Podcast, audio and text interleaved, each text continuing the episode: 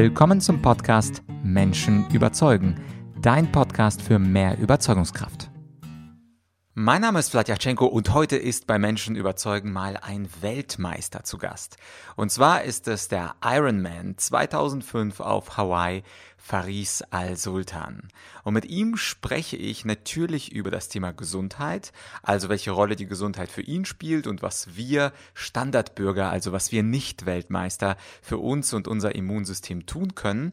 Und im zweiten Teil des Interviews, da wird's richtig spannend, da sprechen wir nämlich über den Gesundheitsstaat, beziehungsweise über den vermeintlichen Gesundheitsstaat, in dem wir leben und wie eigentlich ein echter Gesundheitsstaat aussehen sollte sollte.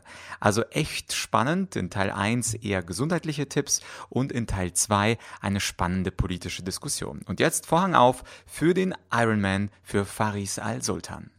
Es scheint, als wäre die Gesundheit jetzt der oberste Wert und wir in einer Art Gesundheitsstaat leben würden. Heute spreche ich mit einem Mann, der so ziemlich viel über Gesundheit und Fitness versteht. Es ist Faris Al-Sultan. Faris ist Ironman und nicht irgendein Ironman, sondern er wurde Weltmeister und äh, Gewinner des Ironman auf Hawaii 2005. Faris, danke, dass du dir die Zeit genommen hast.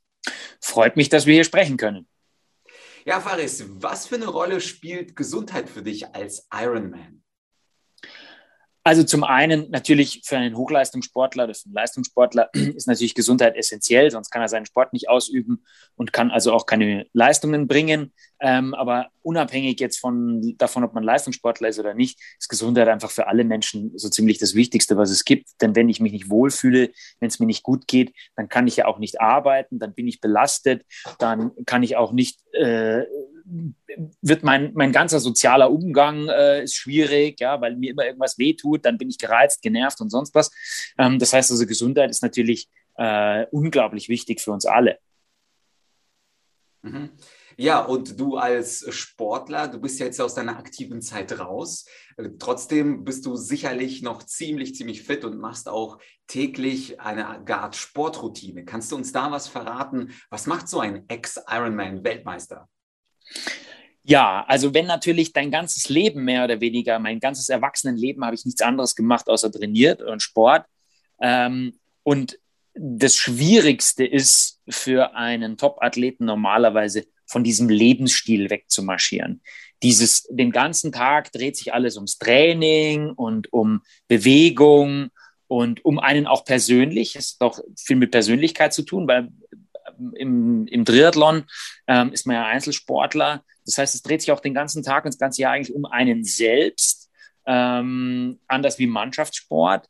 Und äh, jetzt auf einmal, wenn man dann aufhört, also ich bin jetzt ja schon sechs Jahre ähm, aus meiner aktiven Phase raus, ähm, verändert sich das alles. Und das ist schwierig, weil du das ja so gewöhnt bist. Und ähm, die Bewegung, die Lust an der Bewegung und die Freude am Sport, die ist natürlich nach wie vor da. Und äh, manchmal überkommt einen auch immer wieder so ein Kribbeln, ja, wenn man dann irgendwas sieht oder in irgendeiner besonderen Stimmung ist, dass man dann doch wieder Wettkampf machen will und äh, doch wieder schauen will, was in einem steckt. Äh, das wird dann mit der Zeit weniger. Aber ähm, es ist einfach schön. Und es ist natürlich auch schön, weil man einen anderen Bezug zu seinem Körper hat. Ähm, es ist schön, wenn man nach einer längeren Radausfahrt zum Beispiel nach Hause kommt, man hat Hunger, man, man isst etwas und man hat Hunger und ähm, diese körperlichen Empfindungen sind natürlich viel intensiver, wenn du auch mehr mit deinem Körper machst. Äh, jemand, der jetzt äh, nur am Schreibtisch hockt und eigentlich ständig isst, der hat ja beim Abendessen gar nicht so richtig Hunger und dann schmeckt es auch alles nicht so gut und das ist einfach ja, viele Leute, das sieht man ja auch, ähm, haben einfach einen, keinen guten Bezug mehr zu ihrem Körper. Und wenn ihnen was fehlt, gehen sie zum Arzt und wollen eine Pille. Doktor, gib mir eine Pille, dass es mir besser geht. Und äh, das ist natürlich eigentlich die falsche Einstellung, sondern man tut, man, man, man soll ja seinen Körper pflegen und hegen und, äh, und den auch benutzen, in Anführungszeichen, denn dafür ist er ja auch da. Ja, ich habe ein Video ähm, mit dir gesehen auf YouTube, so ein typischer Tag von einem Faris al-Sultan. Da machst du Kraftsport, äh, du machst, du gehst schwimmen, so ungefähr drei Kilometer war in dem Video, du gehst natürlich Fahrrad fahren und du gehst laufen. Das ist für so Standardmenschen wie mich und einige unserer Zuhörer natürlich ein sehr großes und sportliches Programm. Was würdest du aber äh, uns empfehlen, also uns Normalbürgern, die ja in der heutigen Zeit, wo wir also in einer besonderen äh, Situation leben, wo die Fitnessstudios geschlossen sind, wo die Sportvereine äh, geschlossen sind, beziehungsweise nur Geimpften oder Genesenen offen stehen. Was würdest du Menschen raten? Welche Intensität oder mit welcher Dauer sollten wir trainieren? Wie häufig in der Woche, um ein gutes Körpergefühl zu haben und, wie du das schön beschreibst, unseren Körper richtig zu nutzen? Also das ist natürlich individuell unterschiedlich. Das hat natürlich auch was damit zu tun, welche Bedürfnisse man selbst hat. Aber ich denke, dass für uns Menschen ist es einfach wichtig, dass wir uns eigentlich jeden Tag in irgendeiner Form bewegen. Das muss jetzt keine große Trainingseinheit sein, aber zumindest mal gehen, irgendwo hin, ja, wäre ja schon mal was. Ähm, und äh, für mich persönlich ist immer so, also als Empfehlung eine Stunde am Tag irgendetwas machen. Das muss nichts Hochintensives sein. Das ist ja, also das ist überhaupt nicht notwendig, aber in irgendeiner Form sich bewegen. Das kann sein, dass man mit dem Fahrrad in die Arbeit fährt. Das empfehle ich eigentlich den Leuten immer. Ähm, und selbst wenn das nur sechs, fünf, sechs Kilometer sind, dann ist das besser als nichts.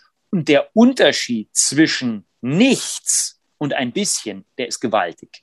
Der Unterschied zwischen viel und sehr viel, der ist dann nicht mehr so groß. Aber der Unterschied zwischen nichts und ein bisschen, der ist gewaltig. Ähm, das kann man nicht oft genug betonen. Und ich persönlich sage natürlich, man sollte eine Mischung haben aus Ausdauersport und Kraftreiz. Ähm, und auch dafür brauche ich eigentlich nicht unbedingt ein Fitnessstudio. Es gibt sehr gute Bücher mit wahnsinnig vielen Übungen, aber ich kann ganz banal anfangen mit ein paar Liegestützen ähm, und wer jeden zweiten Tag ein paar Liegestützen macht, der wird feststellen, dass sein Oberkörper anders aussieht als jemand, der das nicht tut. Und äh, gehen ist erstmal das Erste und dann natürlich laufen, Fahrradfahren. Das sind Dinge, die sind so natürlich, weil wir als Mensch, als, als Mensch ist man ja zum Laufen geboren, zum Gehen. Dafür bist du ausgelegt, wie du von deiner ganzen Anatomie her. Ähm, das heißt, das, das fällt uns nicht schwer, das kann jeder machen. Und natürlich kann man dann immer mehr machen und tollere Übungen und so weiter und so weiter. Aber wenn wir von, mit den allereinfachsten Dingen anfangen, dann ist es das. Ähm, und was natürlich auch ein bisschen mit dazu gehört, ist es dehnen, insbesondere dann, wenn man älter wird. Ähm, wenn man mal die 40 überschritten hat, dann ist einfach Beweglichkeit ein ganz entscheidender Punkt. Wenn man dann die 60 überschritten hat, dann wird es immer noch wichtiger, dass man einfach schaut, dass der Körper beweglich bleibt ähm, denn sonst rostet man ein und äh, im wahrsten Sinne des Wortes und die, das Risiko zu fallen wird immer größer. Und wenn man sich anschaut, woran alte Leute sterben, dann ist es oft Oberschenkelhalsbruch. Die Leute stürzen irgendwo, brechen sich den Oberschenkelhals und erholen sich von der OP ähm, nicht mehr. Und äh, das bedeutet dann oft das Ende. Mhm ist, du hast ja schon angedeutet, wenn wir heute ein Wehwehchen haben, dann ist unser Gang gleich zur Apotheke und so ähnlich ist es ja auch aktuell mit der Impfung. Also die Idee ist ja, dass wir uns impfen lassen und das das große Heil bringt und äh, die Politik spricht nicht ganz so viel über Sport, über Bewegung, über äh, bestimmte Vitamine, die man sich zu, zu sich sehen soll. Wie siehst du aktuell die Entwicklung unserer Politik? Es ist ja ein eine Art Gesundheitsstaat, wo der Wert der Gesundheit jetzt äh, die oberste Priorität hat. Es werden Grundrechte eingeschränkt für die Gesundheit beziehungsweise dafür, dass immer weniger Menschen sich anstecken. Auf der anderen Seite gibt es aber beispielsweise keine praktischen Tipps zur Stärkung des Immunsystems und Fitnesstipps und so weiter und so fort. Wenn wir jetzt mal in die Politik reingehen, wie siehst du die aktuelle Entwicklung? Ja, gut, es ist natürlich, äh, also es ist völlig fatal und auch völlig falsch die ganze Herangehensweise. Aber man sieht ja auch, dass es sich hier nur um eine, um eine Pseudo- äh, Kümmermentalität der Politik äh, die hier handelt, die hier veranstaltet wird. Ich meine, wir dürfen müssen uns immer vor Augen führen, der, der größte Sterbetag in Deutschland, in der BRD, war der 5. März. Aber nicht der 5. März 2021, wo wir ja Corona haben, nicht der 5. März 2020, wo wir auch Corona haben, sondern der 5. März 2018. wo 3900 Leute an einem Tag gestorben sind. Das sind etwa 30 Prozent mehr als einen normalen Durchschnittstag. So, das hat aber niemanden interessiert. Niemand weiß das. Jeder kann das nachschauen. Statistisches Bundesamt ist alles offen, alles öffentlich. So, aber das hat, da gab es in Deutschland eine schwere Grippewelle, aber das hat niemand interessiert. Einfach gar niemanden hat das interessiert. Also wenn heute jemand kommt und sagt, oh mein Gott, ähm, ich, äh, wir müssen hier was tun, um die, äh, das Leben der Menschen zu schützen in Deutschland, schlicht und ergreifend lächerlich. Es hat damals keinen interessiert und ähm, insofern ist es lächerlich. Und natürlich haben wir, wir sind ja ein Staat, in dem ein sehr gutes Gesundheitssystem vorherrscht gegenüber allen Unkenrufen muss man einfach sagen, wir haben eines der besten Gesundheitssysteme der Welt. Wir haben fast die meisten Intensivbetten in der Welt. Wir haben wahnsinnig viele Ärzte, qualifiziertes Personal und so weiter. Uns geht es ja eigentlich sehr gut, auch wenn Krankenhäuser geschlossen wurden und äh, Pflegepersonal vielleicht nicht so gut bezahlt ist und was auch immer. Aber grundsätzlich ist das, ähm, ist das System sehr, sehr gut. Ähm, das sieht man ja auch, wenn man mal krank wird und wenn man das vergleicht mit anderen Ländern. USA unbezahlbar, äh, in Großbritannien wartet man, wer weiß wie viele Wochen oder Monate auf einen Termin für einen Kernspinnen oder sonst was. Und äh, da schaut es bei uns natürlich schon besser aus. Hängt nicht, ist nicht in allen Regionen gleich, aber wie gesagt. Ähm, und die Mentalität der Leute geht aber dahin, ich habe irgendein Wehwehchen, ich gehe zum Arzt, der Arzt gibt mir eine Pille, ich bin wieder gesund. Aber die meisten dieser Dinge, dieser Krankheiten, natürlich nicht alle, aber viele dieser Krankheiten kann man entweder lindern oder vielleicht sogar verhindern, wenn man ein einigermaßen gesundes Leben führt. Und dazu gehört, sind die obersten Dinge immer dieselben. Bewegen Sie sich und essen Sie vernünftig. Unter vernünftig Essen verstehe ich nicht, dass man den ganzen Tag nur Salatblätter kaut. Das ist Unsinn. Ne? Sondern es gehören auch Süßigkeiten dazu. Es gehört Zucker dazu. Es gehört Fett dazu. Es gehört Fleisch dazu. Es gehört alles dazu. Man kann immer auf das eine oder andere verzichten. Das ist völlig in Ordnung. ähm, aber grundsätzlich, wenn ich mich abwechslungsreich ernähre und vor allem auch nicht zu viel esse, ähm, kein Übergewicht habe, dann ist schon viel passiert. Deshalb bin ich noch, also das ist keine Garantie für Nicht-Krankheit, aber dann ist viel passiert. Leute, die sich viel an der frischen Luft bewegen, sind seltener krank. Das kann man nachweisen. Ja. Das fängt schon bei Leuten an, die einen Hund haben und mit dem Hund spazieren gehen. Also da reden wir jetzt nur, nur nicht von irgendwelchen brutalen Sport, sondern nur, die gehen nur mit ihrem Hund spazieren. Also insofern ist es lächerlich. Im Moment ist natürlich die ganze Corona-Geschichte, es hat einfach seit eineinhalb Jahren eine so hohe mediale Relevanz, dass daraus eine politische Relevanz wird, weil man ja über nichts mehr anderes redet. Und es wird suggeriert, äh, dass äh, da jetzt eine Riesengefahr ist, die die Politiker zur Handlung zwingt. Ja, es muss gehandelt werden. Da kommen dann die unsinnigsten Dinge raus. Wir werden eingesperrt, ich darf abends nicht mehr raus äh, im Namen des Gesundheitsschutzes, was schlicht und ergreifend lächerlich ist. Äh, mein, mein Lieblingsbeispiel ist immer das Grillverbot am Feldmochinger See, da wo ich wohne. Ähm, man durfte also zum Feldmochinger See gehen, sein Grill, gegrilltes Grillwürstel mitnehmen, essen, aber man durfte das Grillwürstel nicht vor Ort grillen. Ja, da fällt dir nichts mehr ein. Da fällt dir einfach gar nichts mehr ein. Und die aktuelle Impfung, die wir jetzt haben, die ist ja, das kann man alles nachlesen beim RKI und beim Paul-Ehrlich-Institut, äh, die bietet einen gewissen Schutz, den wir vermuten. Aber es ist ähnlich wie bei einer Grippevirus, wie bei einem Grippevirus, beim Influenza-Virus. Es handelt sich um ein mutierendes Virus. Das heißt, es gibt keinen vollständigen Schutz und der ist manchmal besser, manchmal schlechter. Das ist also keine Garantie für irgendwas. Wir, wir reden hier nicht von einer Tetanusimpfung oder Polio oder was auch immer, was wir schon seit 100 Jahren kennen. Das heißt also auch diese, dieser immense Fokus darauf, dieser immense Fokus darauf äh, ist vollkommen unbegründet. Und natürlich ist mit jedem medizinischen Eingriff, und nichts anderes ist eine Impfung, ist ein gewisses Risiko verbunden. Darum gibt es ja auch eine Aufklärung über eine normale Impfung. Wenn ich mich heute gegen Tetanus impfe, dann gehe ich zum Arzt und der Arzt erklärt mir, Sie, passen Sie auf, so und so schaut es aus. Das können Sie bekommen und so sind die Wahrscheinlichkeiten. So, und dann ist es für jeden abschätzbar. Und, ähm, und viele Impfungen, die wir haben, sind natürlich absolut sinnvoll und, äh, und haben ja auch Großartiges geleistet. Das darf man auch nicht vergessen. Und äh, insofern ist das alles äh, legitim. Aber es gibt eben Sachen, wie zum Beispiel bei der Grippeimpfung, wo wir wissen, in manchen Jahren hilft es wenig, in manchen Jahren ein bisschen mehr, weil die Leute den richtigen Stamm erraten.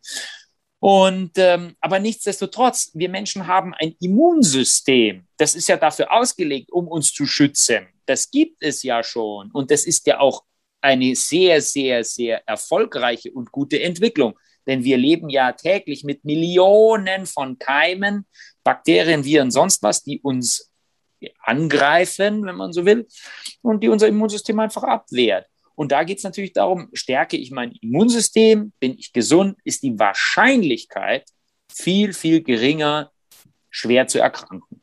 So. Und äh, deshalb sollten wir uns als Menschen in erster Linie mal darum kümmern, dass wir unser eigenes Immunsystem stärken und, uns, und das erstmal sauber aufstellen. Und ähm, und nicht gleich immer sofort zur Pille greifen. Das ist genau dasselbe mit den Antibiotika. Antibiotika nimmt heute jeder sofort, wenn er irgendeinen Schnupfen hat, frisst sofort ein Antibiotikum. Das Einzige, was da passiert ist, äh, es gibt multiresistente Keime, ähm, weil die hochgezüchtet werden, dadurch, dass man dazu sofort greift. Und äh, das ist eigentlich nicht notwendig. Natürlich, klar, wenn irgendwas mal da ein paar Wochen da ist, dann dafür sind ja diese Mittel dann da, dass wenn man selber eben nicht mehr es schafft, der eigene Körper, dass dann eben etwas gegeben wird, was uns hilft. Und äh, aber mit allem gehört, da gehört einfach ein vernünftiger Umgang hin. Mhm. Und ein vernünftiges Ding. Was mich jetzt interessieren würde, ähm, ich habe ja diesen vermeintlichen Gesundheitsstaat schon ein paar Mal erwähnt.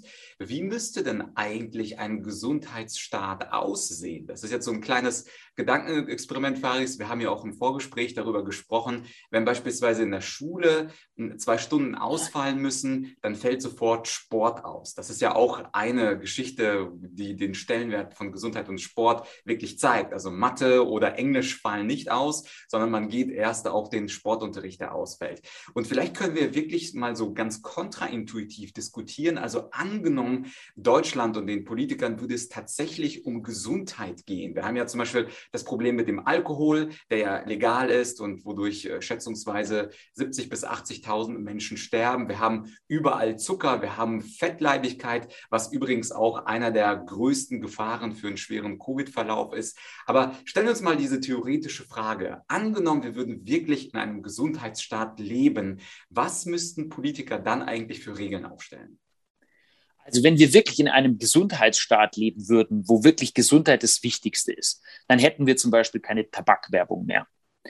Wir hätten die, die Wertigkeit von Sport wäre sehr viel höher. Und damit meine ich nicht Fußball, Hochleistungssport, Bundesliga, FC Bayern, sondern ich meine generell Sport. Heutzutage musst du dich dafür entschuldigen, wenn du einen Sport auf Leistungsniveau betreibst, mit dem du nicht besonders viel Geld verdienen kannst. Äh, ja, das ist eigenartig. Wir hätten zwei Stunden Schulsport pro Tag. Wir würden kein Kind mehr nach der fünften Klasse ohne eine Schwimmfähigkeit irgendwo hinschicken. Wir haben ja das Problem, dass viele Kinder in Deutschland einfach nicht schwimmen können. Und das Risiko zu ertrinken ist für ein Kind deutlich höher, als irgendwie an Covid äh, zu erkranken ähm, und dort zu versterben. Äh, wie gesagt, Schwimmen ist essentiell. Wir würden Stipendien ausgeben ähm, für Sport. Wir würden in der Schule aktiv Kinder ansprechen, die mit zwölf Jahren 120 Kilo wiegen. Weil da wird ja schon, die Karriere ist ja da schon vorgezeichnet. Diese Kinder sind dick, dadurch bewegen sie sich meistens schlecht oder nicht gern oder nicht gut. Ähm, dann äh, werden sie dann noch ein bisschen gehänselt oder was auch immer. Dann machen sie noch weniger gern Sport, dann tut ihnen alles weh, sind schnell außer Atem. Und dann beginnt die Spirale des Todes. Dann wird mehr, noch mehr gefressen, sie bewegen sich noch weniger, dann werden sie noch dicker. Und die Kinder, die dann mit äh, 12 Jahren 100, 120 Kilo wiegen, ja, da kann man sich ausrechnen, wie die ausschauen, wenn die 25 sind. Das wäre eine völlig andere Situation, wenn man einfach eine andere Wertigkeit vom Sport hat und natürlich auch mit der Ernährung.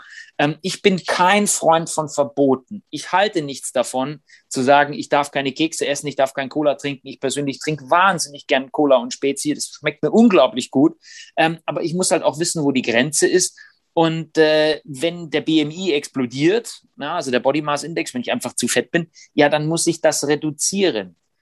Ähm, es gab vor Jahren einmal ein sehr, sehr gutes ähm, Interview äh, ähm, mit einem Ernährungswissenschaftler, ähm, der gesagt hat, ein gesunder Mensch hat normalerweise Appetit auf die Dinge, die gut für ihn sind. Wenn ich vom Sport komme, eine Stunde gelaufen bin oder Fußball gespielt habe, dann habe ich keine Lust auf Eisbein und Sauerkraut oder ein Schweinsbrand. Das will ich da nicht, sondern ich möchte etwas trinken, äh, ich möchte was Leichtes und, ähm, und nur weil, also weil wir schon so abgestumpft sind, was unseren Geschmack angeht und durch zu viel Salz, zu viel Zucker in dem ganzen, äh, in der ganzen Nahrung, äh, haben die Leute schon gar keinen Bezug mehr, was eigentlich süß ist und was nicht. Und wenn man sich anschaut, die Leute früher haben ja auch was Süßes gegessen. Honig und, und alles Mögliche. Äh, nur halt nicht ganz so viel davon und nicht stets und ständig. Und wir haben natürlich auch das Problem, dass wir eine Dauerverfügbarkeit sämtlicher Nahrungsmittel haben. Der nächste Supermarkt ist 500 Meter entfernt und da gibt's alles. Und ähm, die Eltern wissen zu wenig über Ernährung, die Kinder wissen zu wenig über Ernährung. Ich meine, es gibt Zwölfjährige, die trinken drei, drei Red Bull am Tag. Ja, dass die aufgedreht sind, ist auch klar. Und da müssten wir viel mehr dagegen wirken. Und was wir natürlich auch sehen, ist, dass das also ein, Gesell ein, ein Gesellschaftsschichtenthema äh, in, der, in der Mittelschicht und gehobenen Mittelschicht wird normalerweise mehr Wert auf Essen gelegt. Da gibt es auch mehr Aufklärung darüber. Da sind die Kinder normalerweise auch nicht so fett. Und da gibt es dann auch keine drei Red Bull am Tag. Und je weniger die Leute darüber wissen, desto eher kommt es zu solchen Exzessen. Und äh, da sind aber, wäre aber auch die Schule gefragt, weil das nun mal die einzige Institution ist, wo wir sie alle da haben, ja, wo jeder hin muss. Und äh, das wäre auf jeden Fall ein Punkt. Und dann ist natürlich das ganze Computerthema äh, ist, ist wichtig. Wenn wir jetzt auch noch anfangen, hier E-Sports, äh, ganz toll und wunderbar und E-Sports-Förderung fängt jetzt auch an, ja, dann kriege ich die Kinder ja noch weniger in die Bewegung. Die haben ja viel Schule, ähm, dann sollen sie ihre Hausaufgaben machen. So, wenn die dann am Nachmittag in der Zeit, die ihnen dann bis zum Schlafen gehen noch bleibt, auch noch drei Stunden vom Computer hocken und äh, zocken, ja, wann sollen die sich bewegen? Und ich glaube, das ist ganz essentiell, dass wir da, also von staatlicher Seite, dass wir da was machen würden, dann hätten wir nämlich andere ähm, Jugendliche, die werden zu anderen Erwachsenen. Die Leute haben ein anderes Bewusstsein. Und auch, wovon ich wirklich was verstehe, ist vom Leistungssport. Der Leistungssport hat ja seine ganze, der wird mit Milliarden gefördert in Deutschland. Das ist ja auch in Ordnung. Aber der Leistungssport hat seine Berechtigung nicht, damit irgendwer eine Goldmedaille bei den Olympischen Spielen holt. Und ich finde es auch persönlich lächerlich, wenn dann der Medaillenspiegel, wir müssen ein Medaillenspiegel vorne sein und sonst was. Ehrlich gesagt, das ist doch komplett wurscht. Worum es geht, ist, dass diese Leute, diese Leistungssportler, dass die Vorbild sind in sportlicher Betätigung, sonst in nicht viel, brauchen sie nicht zu sein, aber in sportlicher Betätigung, sodass 100 Kinder für jeden von denen, der davon ist, oder 1000 Kinder, Sport machen und die werden nicht alle Weltmeister, wahrscheinlich keiner von denen. Das ist auch nicht notwendig. Aber dass sie Sport treiben, etwas tun und dadurch die Volksgesundheit verbessert wird. Ja, das ist eigentlich die Berechtigung meiner Meinung nach für den ganzen olympischen Affenzirkus und so, ähm, der ja geil ist. Ja, ich bin Sportfan, ich finde das toll, das ist super. Aber Volks für, für, für eine für eine für eine äh, für ein, für ein Volk ist ja das Wichtige nicht, dass da jetzt der Herr Müller sich eine Goldmedaille holt, sondern das eigentlich Interessante ist, dass wegen Herrn Müller 100.000 Leute Sport machen und dadurch gesünder sind und ein besseres Leben haben.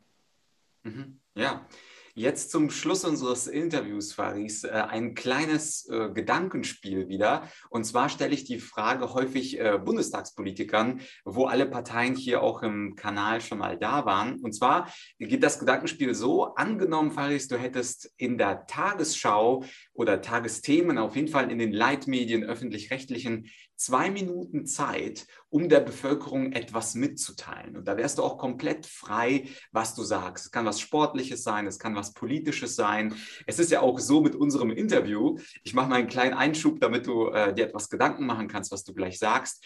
Es ist ja nicht klar, dass dieses Interview zum Beispiel auf YouTube überlebt und bestehen bleibt. Kurz vor unserem Gespräch habe ich dir ja auch erzählt, dass mein drittes Interview jetzt auf YouTube zensiert wurde. Aber angenommen, du hättest wirklich diese zwei Minuten Sendezeit und du könntest viele Menschen, zum Beispiel in der Tagesschau, vier, fünf, sechs Millionen Menschen erreichen. Was würdest du sagen? Wozu würdest du aufrufen? Oder welches Argument würdest du bringen? Und für alle, die uns zuschauen hier, das war nicht abgesprochen. Das heißt, Faris, was du gleich sagst, ist ziemlich spontan.